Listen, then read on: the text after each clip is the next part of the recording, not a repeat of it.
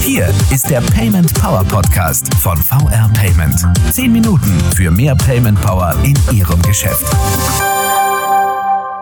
Willkommen zum Payment Power Podcast. Hallo, liebe Zuhörer.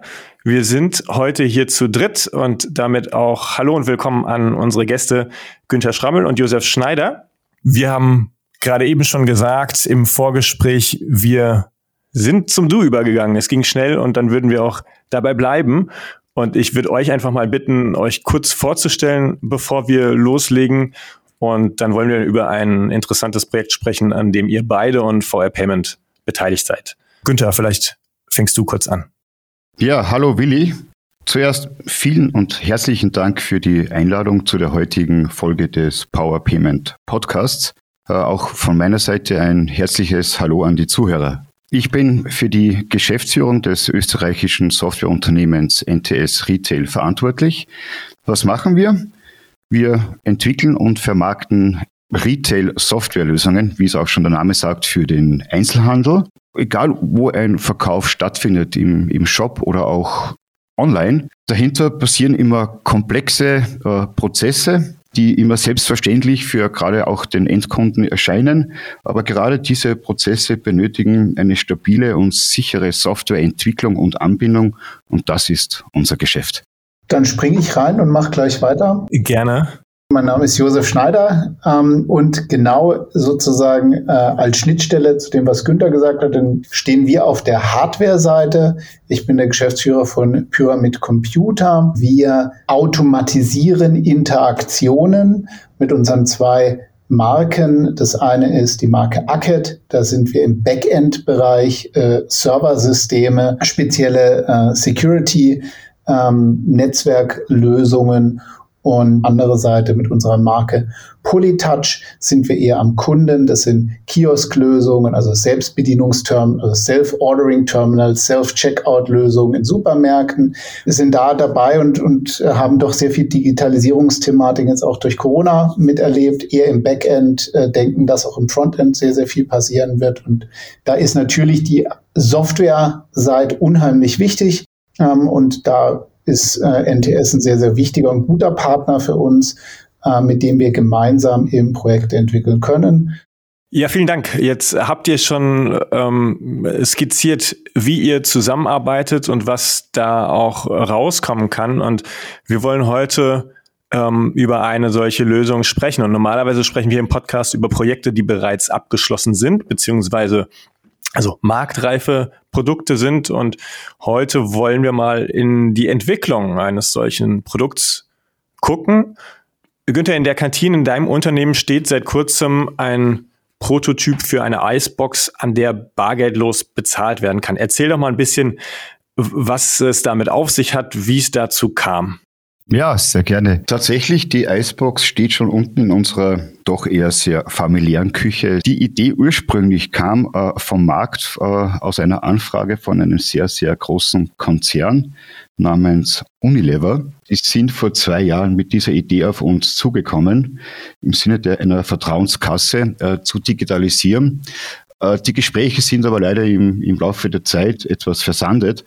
Aber für uns war ganz klar, wir möchten eine Icebox im Unternehmen aufstellen und äh, haben auch darüber nachgedacht, wie wir das umsetzen wollen. Und nach langem oder nach kurzem, sage ich mal, hin und her kam die Idee, das machen wir natürlich nicht mit Block und Bleistift oder einer Schuhschachtel und dergleichen. Wir sind ein Softwareunternehmen, wir müssen das digitalisieren und so kam es letztendlich zu der Umsetzung. Ja, wie sah bzw. sieht der Entwicklungsprozess denn genau aus? Also wie seid ihr und eure Kolleginnen und Kollegen vorgegangen? Was waren sozusagen die Anforderungen und Rahmenbedingungen, Josef? Wir haben äh, wirklich ein Lab, wo wir auch ganz, ganz viele Sachen ausprobieren und natürlich mit einem Partner wie NTS, wo wir schon sehr, sehr viel Projekte gemeinsam gemacht haben, ist ein hohes Vertrauensverhältnis.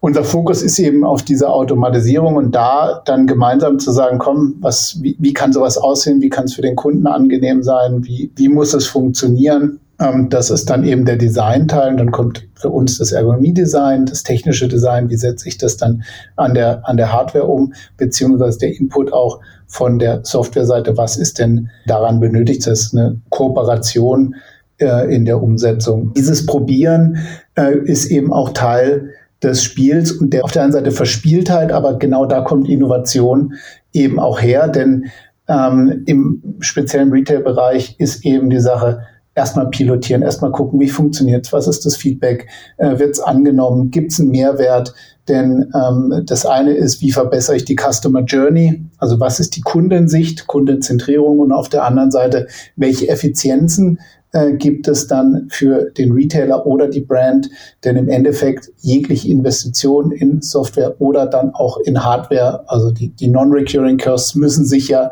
rechnen. Das heißt, für uns ist ganz wichtig zu verstehen, wie ist das Return on Investment Konzept, das dann hinter sowas dahinter steht. Kommen wir, kommen wir gerne gleich nochmal zu. Ich würde mir einmal gerne den aktuellen Prototypen, wir können ihn ja jetzt nicht sehen, ähm, noch ein bisschen besser vorstellen. Günther, wie sieht der aus? Wo wird bezahlt? Wie läuft der Eiskauf ab? Wir wollten Vorhandenes natürlich verwenden. Unsere Plattform, die wir in den letzten Jahren auf Webtechnologie umgestellt haben, gerade mit dem Hintergrund, solche neuen Use Cases effizient und einfach umzusetzen. Um so einen Prozess äh, abzubilden, gibt es einmal die Selektion der Hardware, was funktioniert, was funktioniert nicht. Probiert man es mal kurz aus. Und dann hat man im Prinzip das Design eigentlich begonnen. Sehr viel beginnen wir am Beginn auch mit Block und Bleistift. Und dann war das Design eigentlich äh, festgezurrt und dann geht's in die Umsetzung. Und das hat wirklich Spaß gemacht, auch mit euch, Josef, in der Umsetzung. Und schade, dass man es nicht zeigen kann. Es ist ein sehr, sehr schnickes, kleines Teil geworden.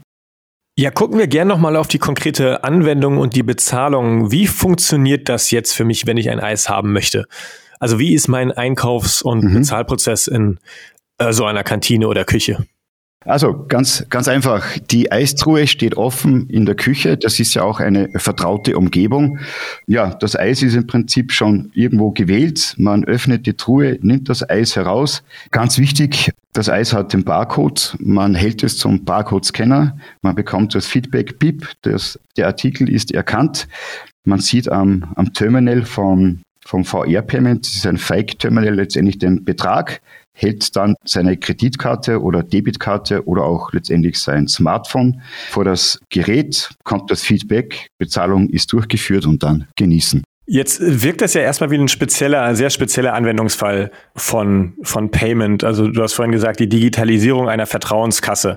Und du hast aber auch gesagt, dass ja am Anfang des Projektes eine, ein konkretes Interesse, eine konkrete Nachfrage stand.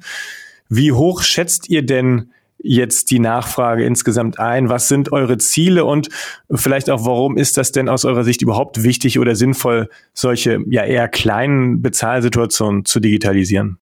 in der Vergangenheit, wenn du eben deine Süßigkeitenkasse oder dein, deine Dinge hattest, dann haben die Leute sind an den Empfang gegangen. Wir hatten dort äh, eine Dame, die das dann eben eingetragen hat und das gemacht hat. Aber das Geschäft ändert sich allein dann dadurch, wenn du eben nicht mehr vor Ort bist, beziehungsweise nur noch ein Teil der Mitarbeiter da ist und die anderen im Homeoffice, dann sind gewisse Stellen einfach nicht besetzt, beziehungsweise nicht vor Ort. Ähm, oder einer, sagen wir, flexibleren Arbeitswelt, dann ähm, ist es notwendig, dass es da auch wiederum äh, flexiblere Lösungen gibt. Und äh, da sehen wir auch, ähm, eben noch viel, viel mehr Möglichkeiten. Jetzt weniger noch, klar, im normalen Retail-Umfeld mhm. ist es genauso. Du könntest auch dieses Gerät ja de facto auch bei jedem kleinen Kioskstand ähm, äh, dir andenken, wo eben ein Barcode gescannt wird und eine Art Selbstbedienung ist. Aber äh, in diesem Bereich der Firmen glauben wir, dass sich unheimlich viel in der zukünftigen mhm. digitalen Arbeitswelt oder in der Arbeitswelt generell, äh, die dann hybrid ist oder viel virtueller als vorher verändern wird, wo solche Themen eben mehr nachgefragt sind. Weil die sie müssen ja nicht darauf begrenzt sein, auf die Icebox, sondern kann ja auch für zig andere Felder funktionieren. Das ist vielleicht schon eine gute Überleitung, denn wenn jetzt der Prototyp reibungslos funktioniert, wenn das alles klappt und wenn der gut ankommt und angenommen wird, äh, wie geht's denn dann mit dem Projekt weiter oder vielleicht eben auch mit darauf aufbauenden? Was sind die nächsten Schritte? Ja, gut. Also die nächsten Schritte oder natürlich auch, was ist unsere größte Sehnsucht? Wir blicken einem, sage ich mal, wunderschönen Sommer entgegen, einen gefüllten Büro, damit wir alle gemeinsam das Eis essen können und letztendlich aber auch unsere Prototypen auf Herz und Nieren prüfen können. Erst in der Anwendung kommt man auf die Kinderkrankheiten und äh, dementsprechend werden wir dann das Feedback einfließen lassen. Es ist für uns ganz wichtig, auch den Prozess, der jetzt äh, äh mit Block und Bleistift entstanden ist, jetzt auch umgesetzt wurde, kommt man noch auf, auf gewisse Kanten und Ecken, die wir dann abfeilen und, und ausbessern. Und äh, zu, zu der, ich sage, weiteren Umsetzung und vielleicht auch, auch Vermarktung. Und wie Josef vorhin erwähnt hat, es ist, ich denke, es gibt hier wirklich großes Potenzial, gerade wenn wir so Firmen wie uns beide ansehen. Und wir haben einmal kurz recherchiert, na, wie viele Firmen in einer Größenordnung, sage ich einmal, es würde Sinn machen, ab 50 Mitarbeiter, natürlich dann auch, mhm. auch groß, größer, die vielleicht eine eigene Kantine haben oder auch letztendlich, wenn auch nicht. Und die große Anforderung ist letztendlich, dass das Unternehmen, die so eine äh, Icebox aufstellt, damit keine Arbeit hat. Das soll alles automatisiert sein. Ganz wichtig war, wie Josef erwähnt hatte, dass wir, wir wollen keine Listen führen, wir möchten nichts nachbuchen wollen, wir möchten kein Bargeld zählen wollen. Äh, jegliche Reports, die man braucht, auch für einen Kassenabschluss, für eine Nachbevorratung, auch dann vielleicht für den Eislieferanten kann man automatisch übermitteln. Das soll ganz, ganz einfach funktionieren. Ich glaube, ich glaube, das Wichtige und das äh, Günther, auch schon gesagt, ich meine, wir probieren, wir testen und äh, hinterher, und das ist ja bei vielen, wir haben ja auch mit NTS, haben wir schon viele sehr spannende Produkte am Markt lanciert. Und im Endeffekt ist es etwas, was man über Social Media, über Medien verbreitet, sagt, oh, guck mal, da gibt's was, so funktioniert's, Touch and Feel, wirklich das Erlebnis weitergeben. Und daraus entstehen dann wieder Ideen bei, ähm, bei potenziellen Kunden aus Retail und Hospitality, dieses Thema kann und das, das sind von den Anwendungsbereichen. Ich bin jetzt gerade im Hotel, ich bin in einer Geschäftsreise, was in Corona-Zeiten ja unglaublich ist. Es ist ja nichts offen. Was kannst du machen? Du kannst nur runter zur Rezeption gehen, wo es einen Minimarkt gibt und dort kannst du dir Sachen rausholen. Dafür musst du trotzdem zur Rezeption laufen. Die Rezeption ist aber nicht mehr so besetzt wie früher. Das heißt, da musst du vielleicht auch kurz warten, bis wieder jemand äh, zurückgekommen ist. Und diese Sachen passen ja ideal zu diesem, zu diesem Use Case das, was wir jetzt zeigen an der Icebox, ist ein ganz konkreter Fall, wo man eben diese Verwendung und diese Einfachheit sehr, mhm. sehr gut demonstrieren kann. Das ist applizierbar auf zig verschiedene Use Cases hinten raus. Und indem wir das rausbringen, zeigen, darüber sprechen, so wie hier, ähm, erhoffen wir uns natürlich, dass jemand das auch sieht und das in der Vergangenheit auch schon öfters bei Lösungen passiert. Also genau auf diese Sache haben wir gewartet. Genau das hilft uns, die Effizienz und die Customer Journey in einem spezifischen Bereich zu erhöhen. Und genau das wollen wir haben. Ja, genau. Und was auch wirklich Spaß gemacht hat in der Zusammenarbeit, Josef, mit, mit dir, euren Kollegen, aber auch mit unserem Partner, der VR Payment. Jeder hatte gleich kreative Ideen. Also ich denke, die Anwendungsfälle sind doch sehr mannigfaltig und wir werden hier unsere ersten kleinen Schritte machen und daraus lernen. Dann bedanke ich mich an der Stelle erstmal für das Gespräch und ähm, ja die Idee und die konkrete Anwendung, die ihr entwickelt und uns hier heute vorgestellt habt. Und ähm, ja, wir sind gespannt, wie das weitergeht und auch äh, eben welche weiteren Umsetzungen das vielleicht anregt. Vielen Dank. Dankeschön. Ja, Willi, vielen Dank. Vielleicht darf ich noch eine etwas vielleicht schrullige Bitte stellen. darf ich jemanden grüßen, so wie in früheren Radiozeiten? Nur zu, bitte. Ja, ich, ich, ich möchte natürlich jetzt alle, alle Kollegen von Pyramid, vom VR Payment und natürlich meine Kollegen hier in der NTS Retail begrüßen und mich aber auch aufs Herzlichste bedanken, dass sie hier in so kurzer, schneller Zeit Kreativität an den Tag gelegt haben und dass wir es letztendlich durch ihr, ihr Tun und Können es soweit geschafft haben. Vielen Dank. Wunderbar. Und dann schließe ich den Dank an unsere Zuhörer an. Ähm, und wie immer geht an Sie, liebe Zuhörer, die Einladung, die Bitte und Aufforderung, uns gerne zu schreiben, wenn Sie Fragen zu jetzt diesem Thema, zu dieser Podcast-Folge haben oder zu anderen Payment-Themen, ähm, die wir hier gerne in dem Rahmen besprechen sollen. Ähm, schreiben Sie uns die jederzeit über Twitter und den Hashtag PaymentPower oder gerne auch per Mail an podcast.paymentpower.de. Wir hören uns wieder in 14 Tagen. Bis dahin, machen Sie es gut.